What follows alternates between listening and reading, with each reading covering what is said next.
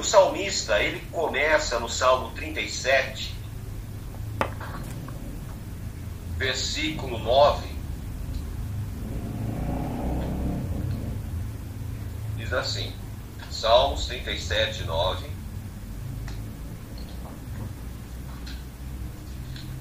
Vamos lá.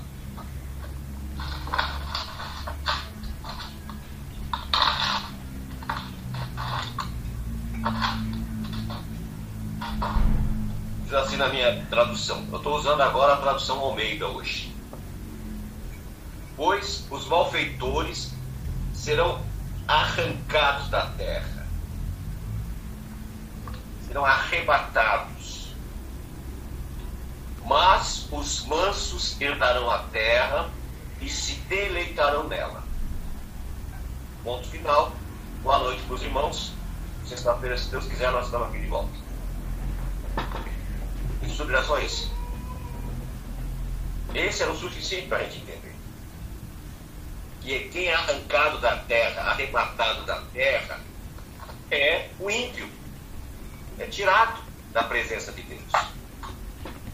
Quando nós vamos lá para a história de Israel, quem habitava Canaã eram os cananeus.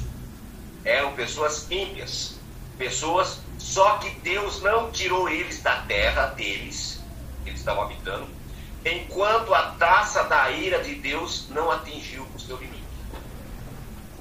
E levou 400 anos para que a taça da ira de Deus chegasse ao seu limite. Então, quando completou os 400 anos, falou, agora é a época de tirar eles, desarraigar eles da terra, tirar eles da terra e vocês entrarem na terra. Deus tem um tempo determinado dele. Para nós, que temos uma vida tão curta, irmãos, nossa vida é muito pequena. Quando nós olhamos para trás, com exceção de um ou outro que está aqui com a gente, a maioria de nós já viveu muito mais do que vai viver. Então, se olhar para trás, eu não vou viver mais 50 anos. Ou seja, a vida do homem é muito estreita no versículo 10 do capítulo 37. Ainda um pouco, e o ímpio não existirá. Olhará para o seu lugar e não aparecerá. Mas os mansos herdarão a terra e se deleitarão nela. Esse texto é, seria um texto básico. Só que nós temos vários textos bíblicos. Anota aí, hein, Breno? Pegou a caneta lá, porque eu não vou passar, não. Hoje eu estou rebelde. Nós temos vários textos bíblicos que nos esclarecem como vai ser esse período milenar para início de conversa. Eu tenho aqui algumas dúvidas que eu gostaria de compartilhar com vocês e que vocês também me ajudassem nessa empreitada. Vamos lá. O profeta Isaías, no capítulo 2, no versículo 1 a 4, Isaías. Interessante que o profeta Isaías, ou os profetas Isaías, o que dizem que são dois, eu não sei dizer, dizem que até o versículo 40 é um, depois do 40 é outro, é, mas para mim, tanto faz. O que importa é a mensagem, não o autor. Isaías capítulo 2, versículo 1 a 4 visão que teve Isaías, filhos de Amós, a respeito de Judá e Jerusalém. Nos últimos dias se firmará no monte da casa do Senhor, no cume dos montes, e se engrandecerá por cima dos outeiros. Concorrerão a eles todas as nações. Virão muitos povos e dirão: Vinde, subamos ao monte do Senhor, à casa do Deus de Jacó ele nos destinará que concerne aos seus caminhos, para que andemos nas suas veredas. De Sião sairá a lei, e de Jerusalém a palavra do Senhor. Ele exercerá com juízo entre as nações e repreenderá a muitos povos. Uma pergunta para todos vocês: esta profecia já aconteceu?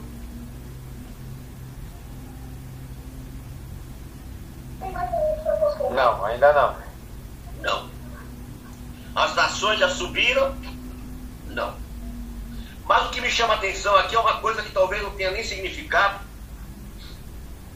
Muito importante, mas aqui fala dos dois montes. Que é o monte, o monte Sião, né? Falando aqui, ó. Deixa eu pegar aqui de novo.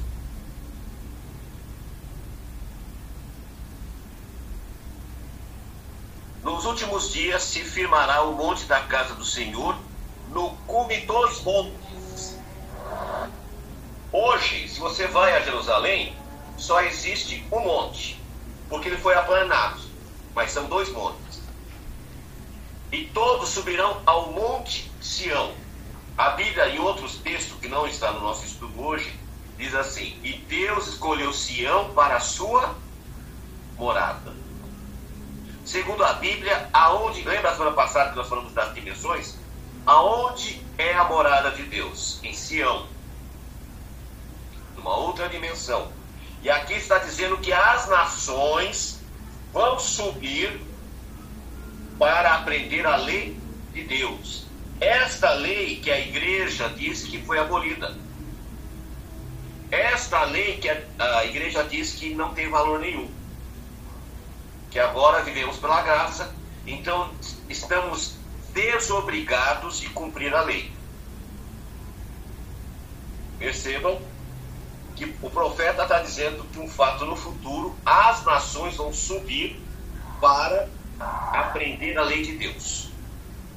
E agora, a igreja, no seu corpo, com suas várias é, denominações, dizem que não, que essa lei não, se, não precisa guardar, que é obsoleta.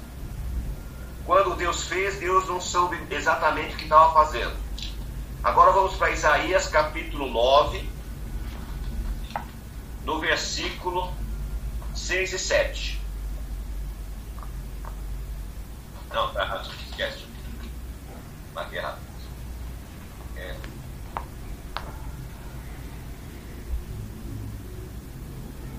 Ah, perdão, isso mesmo. 9, 6 e 7.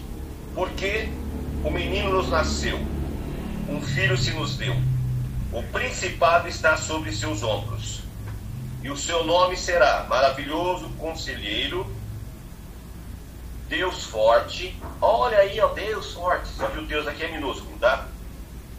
Porque não existe a letra D maiúscula, Elohim maiúsculo, ou Elohim minúsculo, tá? Pai da eternidade e príncipe da paz.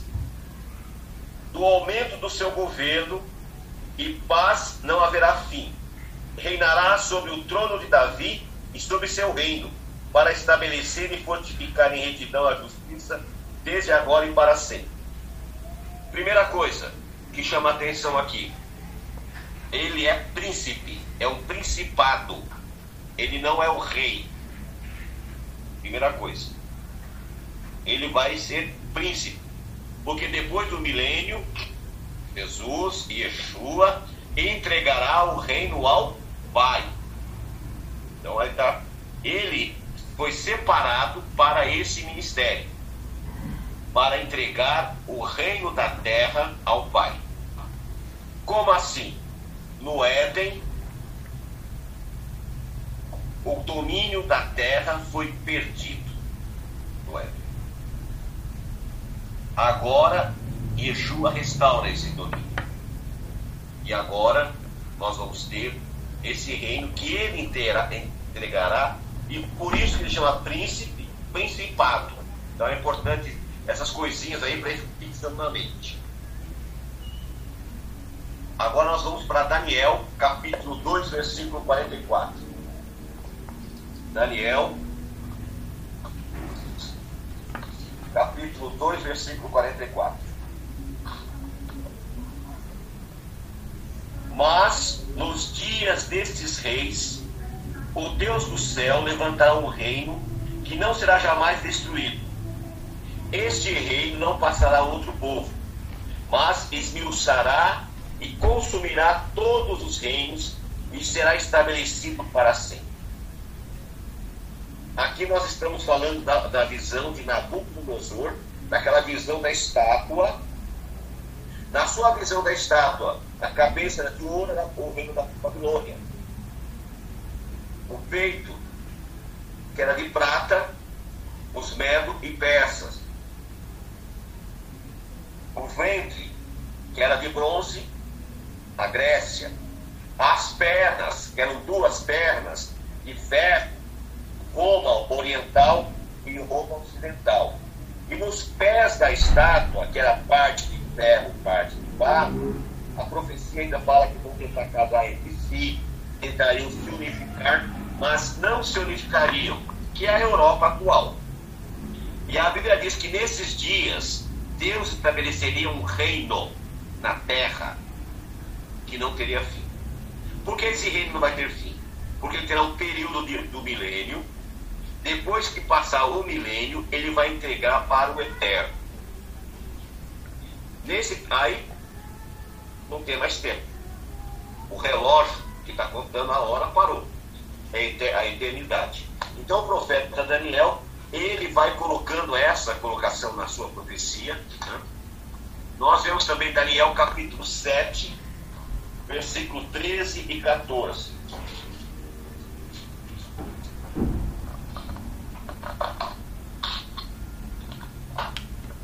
Eu estava olhando nas minhas visões da noite e vi que vinha nas nuvens do céu um como o filho do homem. Ele se dirigiria aos, aos anciões de dia e fizera chegar até ele. Foi-lhe dado o domínio, a honra e o reino. E todos os povos, nações e línguas o adoraram. O seu domínio é um domínio eterno e não passará. E o seu reino é único, que não será destruído. Essa profecia de Daniel também é um complemento. Então, ele está retornando para a terra e as nações estarão a seu serviço. No chamado céu cristão, existem nações? Não tem. Então, naturalmente que o cumprimento profético é aqui na terra. Todavia, surge uma dúvida. Mas eu ainda acredito que eu vou morar no céu, eu quero morar no céu. Porque é o sonho de todo mundo morar no céu. Só para ter em termos matemáticos, a estrela mais próxima da Terra chama-se Alfa Centauri.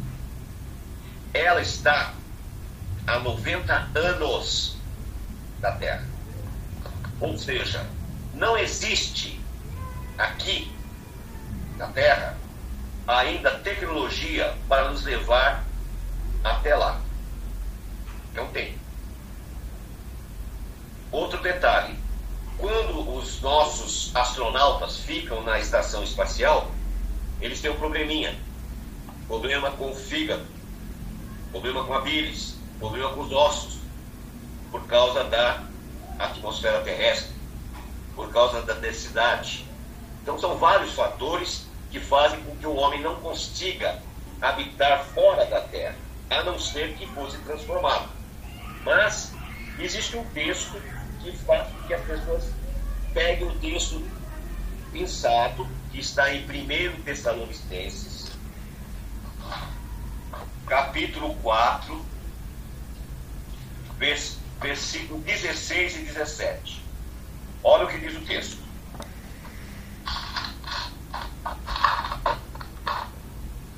Oi, o mesmo Senhor descerá do céu, com grande brado e a voz do arcanjo, ao som da trombeta de Deus. E os que morreram em Cristo ressurgirão primeiro. Depois, os que ficarmos vivos seremos arrebatados juntamente com ele nas nuvens para encontrar o Senhor dos céus. E assim estaremos para sempre com o Senhor. Essa leitura surgiu as várias teorias né, do arrebatamento pré-pós-tribulacional. Aqui diz que os vivos ressuscitarão e os mortos serão transformados e se encontrarão com ele nas nuvens. E ficaremos com ele para sempre. Aí já pergunta: onde? Porque eu estou aqui em São Paulo. O Rocha Roberto está tá em, tá no Rio. O Bruno está no Rio. O Vilela está no Rio Grande do Sul. O Hélio está no Rio Grande do Sul. Como é que nós vamos? Que maneira? A Bíblia diz que nós vamos encontrar com o Senhor nos ares. Então, o Roberto vai se encontrar com ele lá nos ares. O Vilela se encontra com eles lá. Todos nós estamos subindo. Nos encontramos. Como vai ser, eu não sei. Aí, para onde? Talvez para Ório, Alfa Centauri? Será que é isso? O que, que a Bíblia fala sobre isso? Então vamos para lá. Zacarias, capítulo 14.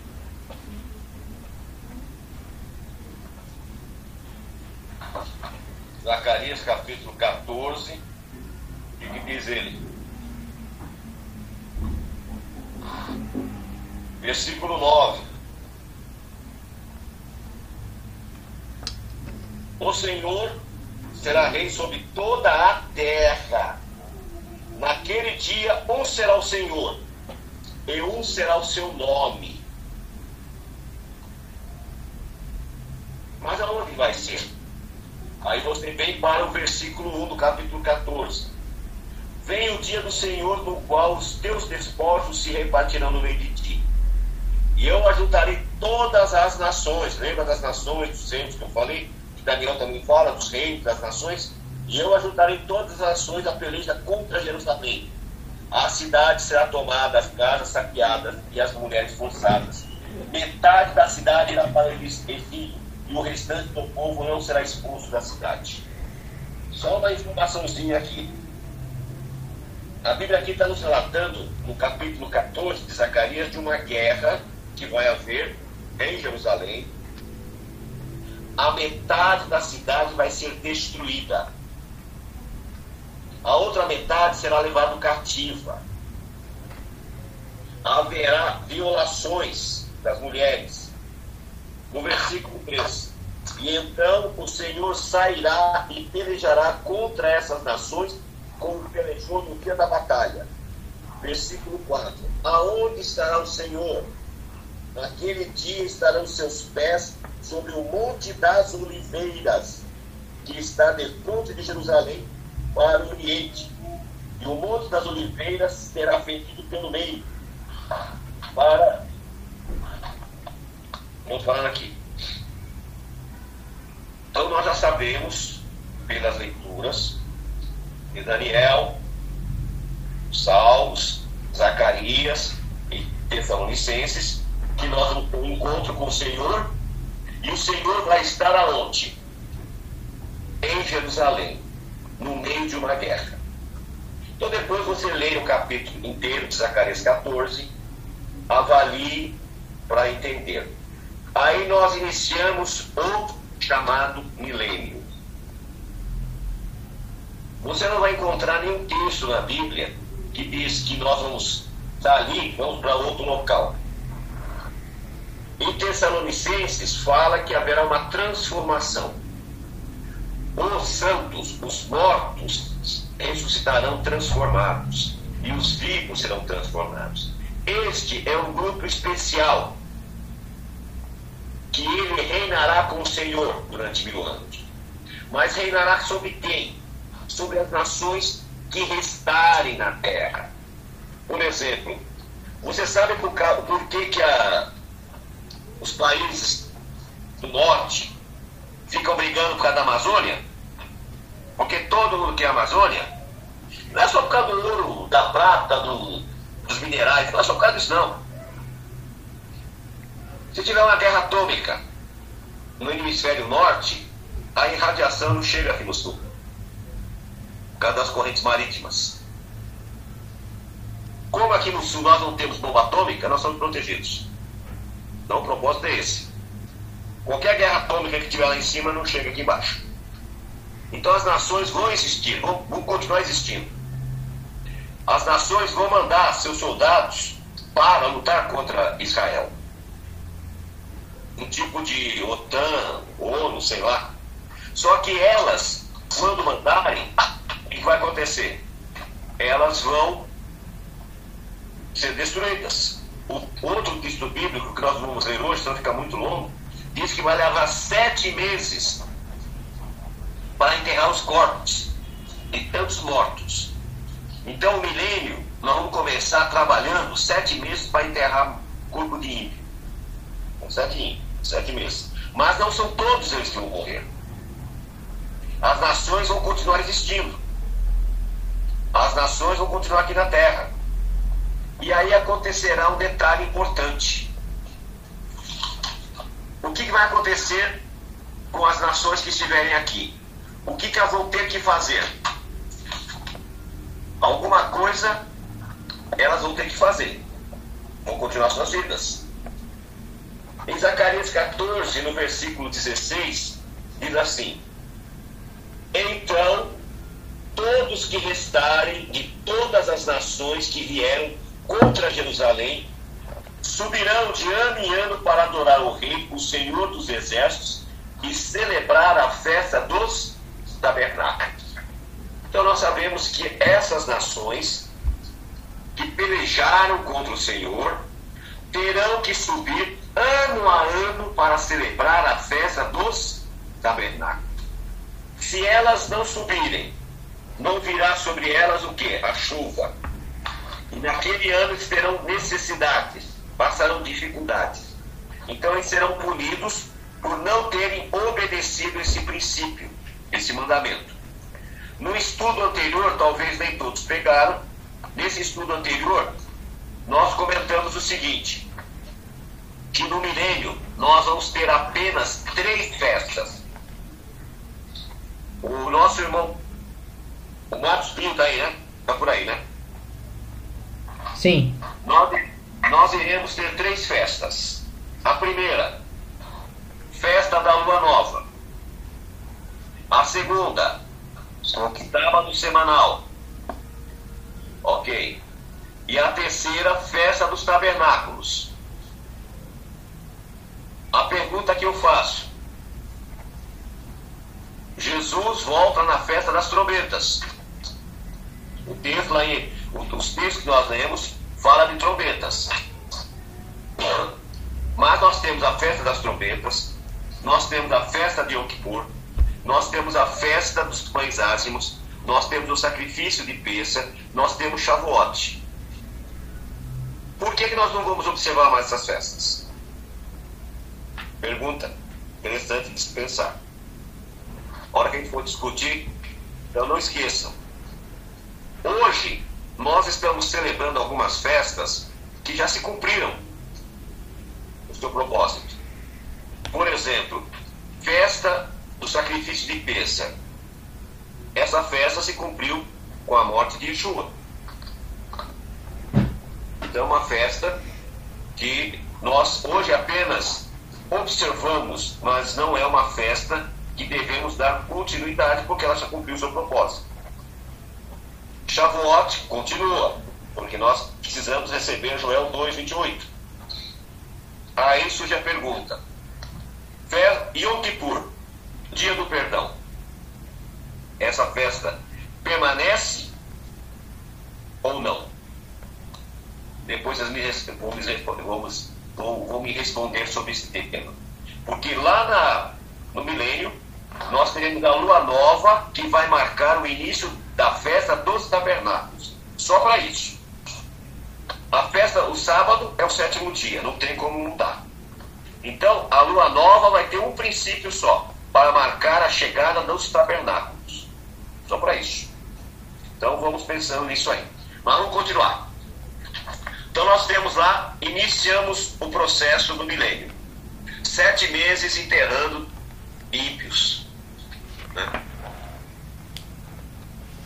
Isaías, no capítulo 11, no versículo 6 e 9.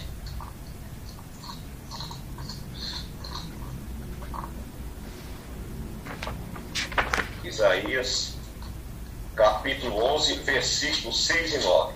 O livro de Isaías é um livro espetacular para quem está iniciando ler. Leia ele inteirinho.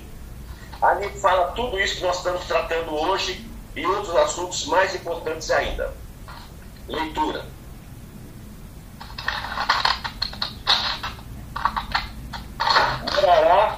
O lobo com o cordeiro, e o, le, e o leopardo com o cabrito se deitará. O bezerro e o filho do leão e o animal cevado viverão juntos. E o menino os guiará. A vaca e a ursa pastarão juntas. Seus filhos juntos se deitarão. E o leão comerá palha com o boi. Brincará a criança de peito sobre a toca da áspide. E o já desmamado meterá a mão numa cova do basilisco. Não se fará mal, nem dano algum, em todo o monte da minha santidade. Pois toda a terra se encherá do conhecimento do Senhor. Então aqui Isaías fala de como será esse período do milênio. Lembra que no estudo anterior nós falamos que Satã será preso por mil anos. Quando Satã é preso, toda a maldade, o Exará, a tendência para o mal, sai. No Éden, os animais, eles não tinham a ferocidade. Eles adquiriram ferocidade após o pecado. Então, nós cremos, eu creio, nesse período, quando a Satã é tirado da terra, ele é preso sob circunstâncias, que é uma outra situação, um outro estudo,